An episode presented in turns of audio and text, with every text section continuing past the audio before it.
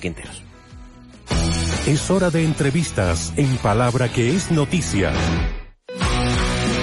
22 minutos para las 9 de la mañana. Un alza han experimentado los ciberdelitos en medio de la pandemia, según el Ministerio del Interior y el OS9 de Carabineros. Las autoridades relacionaron el incremento de estos ilícitos con la actual crisis sanitaria que ha llevado a los chilenos a realizar más transacciones vía Internet. Según Interior, ya hay respuestas, porque el subsecretario de la cartera, Juan Francisco Gali, señaló que entre las medidas tomadas está la firma de 53 acuerdos de cooperación con universidades, ONGs y organizaciones privadas. Bueno, a todo el mundo le ha pasado algo, parece, este tiempo en realidad, ¿eh? Eh, lo que uno escucha todos los días. Eh, Pedro eh, es ex subsecretario de Telecomunicaciones, va a conversar con nosotros a partir de este momento. Pedro, buen día, muchas gracias por atendernos. Muy buenos días, Antonio. ¿Cómo estás? Muy Buen bien, día, Pedro. Muchísimas gracias. Eh, ¿Qué ha pasado? ¿Por qué han aumentado estos delitos? Mira, han aumentado porque se ha aumentado eh, también la conectividad en Chile. De hecho, ayer Subtel estableció que ha aumentado en- durante la pandemia la gente que está conectada, porque además estamos en un entorno cada vez más digital, donde también hay un monopolio también de, las de las comunicaciones, en el sentido que, por ejemplo, para sacar los salvoconductos se tiene que hacer por Internet, por ejemplo, y donde además el comercio electrónico ha aumentado por esta... Eh, por este hecho de que una gente no se puede eh, salir de las casas. De hecho, eh, hoy día las ventas del retail eh, dicen que el 50% son online, incluso hay algunas que tienen más. Entonces, al final, varios factores. Donde hay más incentivo, genera obviamente que existan más delincuentes interesados en, defraudar, en engañar o estafar para obviamente obtener algún lucro ilícito de ese tipo de actividades.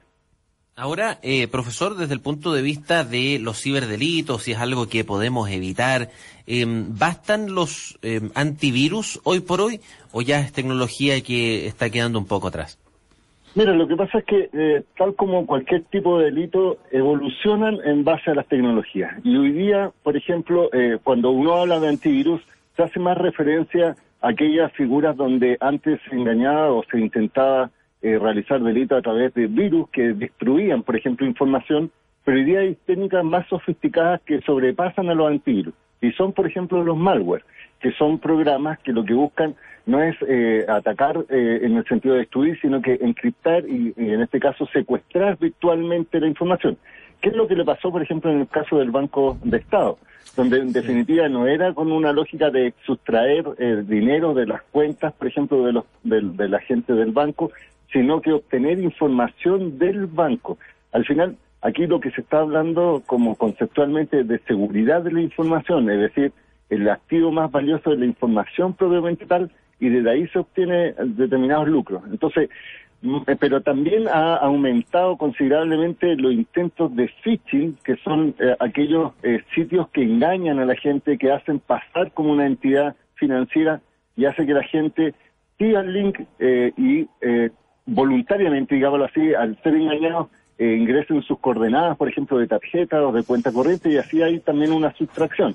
Entonces, antivirus es una medida probablemente muy puntual frente a alguna amenaza, pero frente a otras, yo creo que lo, lo más eh, recomendable primero es tener una cultura de ciberseguridad, entender que la, han evolucionado las técnicas, en este caso de estafa, y, y, yo siempre lo he mencionado, tal como nuestros padres nos enseñaron a nosotros a no hablar con desconocidos, nosotros tenemos que enseñarle ahora a nuestros padres que no hay que seguir los links eh, sin un destinatario, sin que haya sido previamente verificado, desconfiar un poco de la información, no compartir información falsa y en, y en general tratar de instruirnos que hoy día estamos en un mundo cada vez más evolucionado y donde en general, eh, en términos muy eh, simples, se dice que hoy día los ciberdelincuentes obtienen incluso más ganancias que eh, la venta de, de, por ejemplo, de drogas. Es decir, es más rentable hoy día eh, ciberdelincuente que vendedor de drogas.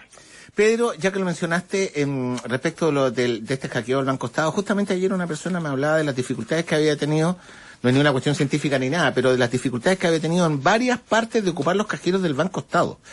Por, eh, no estaban, no funcionaban, en fin, y una situación que, bueno, que afectaba también a, a montones de personas. ¿Qué se ha sabido re respecto de las consecuencias finales de eso?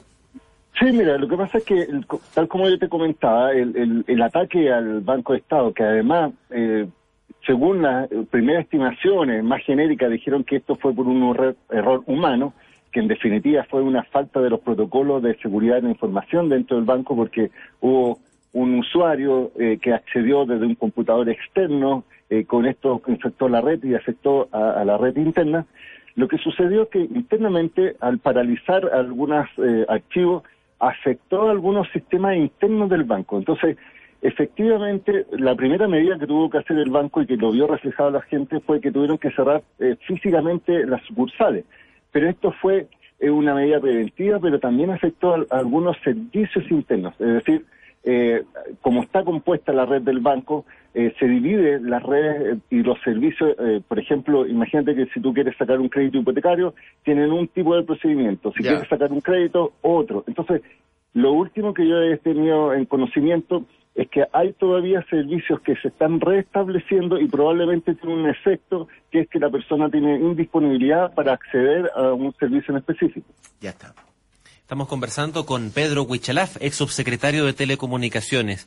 Desde el punto de vista em, de la institución, eh, profesor, eh, ¿hay algún retraso en materia de ciberseguridad a nivel del Estado? Se habló del, del SAR de la ciberseguridad, un invento eh, periodístico, hay que reconocerlo, donde estuvo ahí el, el ex intendente Aton, también estuvo el ex superintendente Farren. ¿Qué pasa en esa materia? ¿Nos hace falta un, SAR o es más que nada el nombre nomás? Mira, lo que pasa es que el nombre de Sarde es un invento periodístico, pero no la figura que era el delegado presidencial. Y eso es lo, que llama la atención. Es decir, el presidente de la República, dentro de sus atribuciones, eh, emitió un instructivo presidencial y, estableció una figura que se llama delegado presidencial, que tiene como finalidad eh, tener una, una acción en este caso pública, para coordinar las labores dentro de los organismos públicos y también ser un nexo con el, con el Congreso, porque se están debatiendo muchos proyectos de ley que están relacionados con ciberseguridad. Por ejemplo, una modificación de delito informático. Hay también una idea de que va a venir una ley marco de ciberseguridad que va a establecer algunas regulaciones, sobre todo a empresas privadas.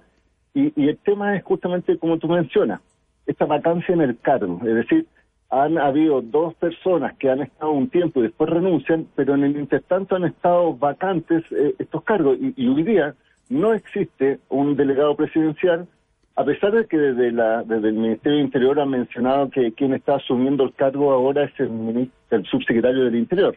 Pero todos sabemos que en un momento como este, el subsecretario del Interior lo que menos está preocupado por sus labores es de temas de seguridad. Entonces, también hay un llamado, un llamado de, todos los actores. Eh, por ejemplo, tú comienzas esta nota mencionando estos acuerdos de colaboración.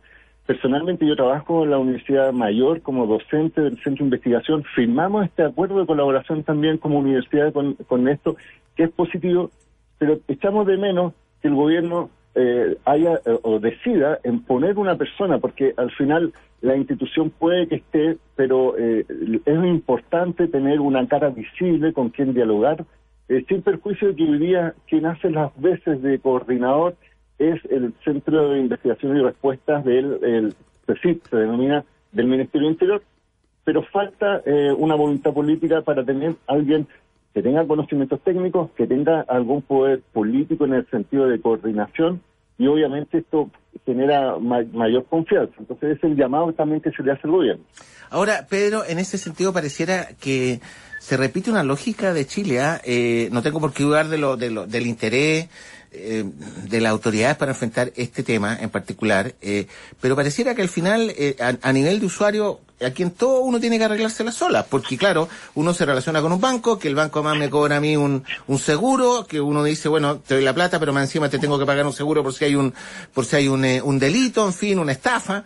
A mí ya me ha pasado por lo menos en un par de ocasiones, y, y uno queda ahí nomás.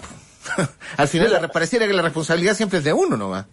Efectivamente, pero ha, habido cambios. Es decir, en el caso concreto que tú mencionas, por ejemplo, hace muy poco salió una ley que estableció justamente todo lo contrario, donde en, en definitiva se establece la responsabilidad de los bancos respecto a los fondos, porque al final, incluso a nivel jurisprudencial, la Corte había dicho que eh, esto de los seguros no, no corresponde, porque en definitiva es deber del banco eh, tener las garantías de que quien hace las transacciones es la persona que dice ser y con motivos legítimos.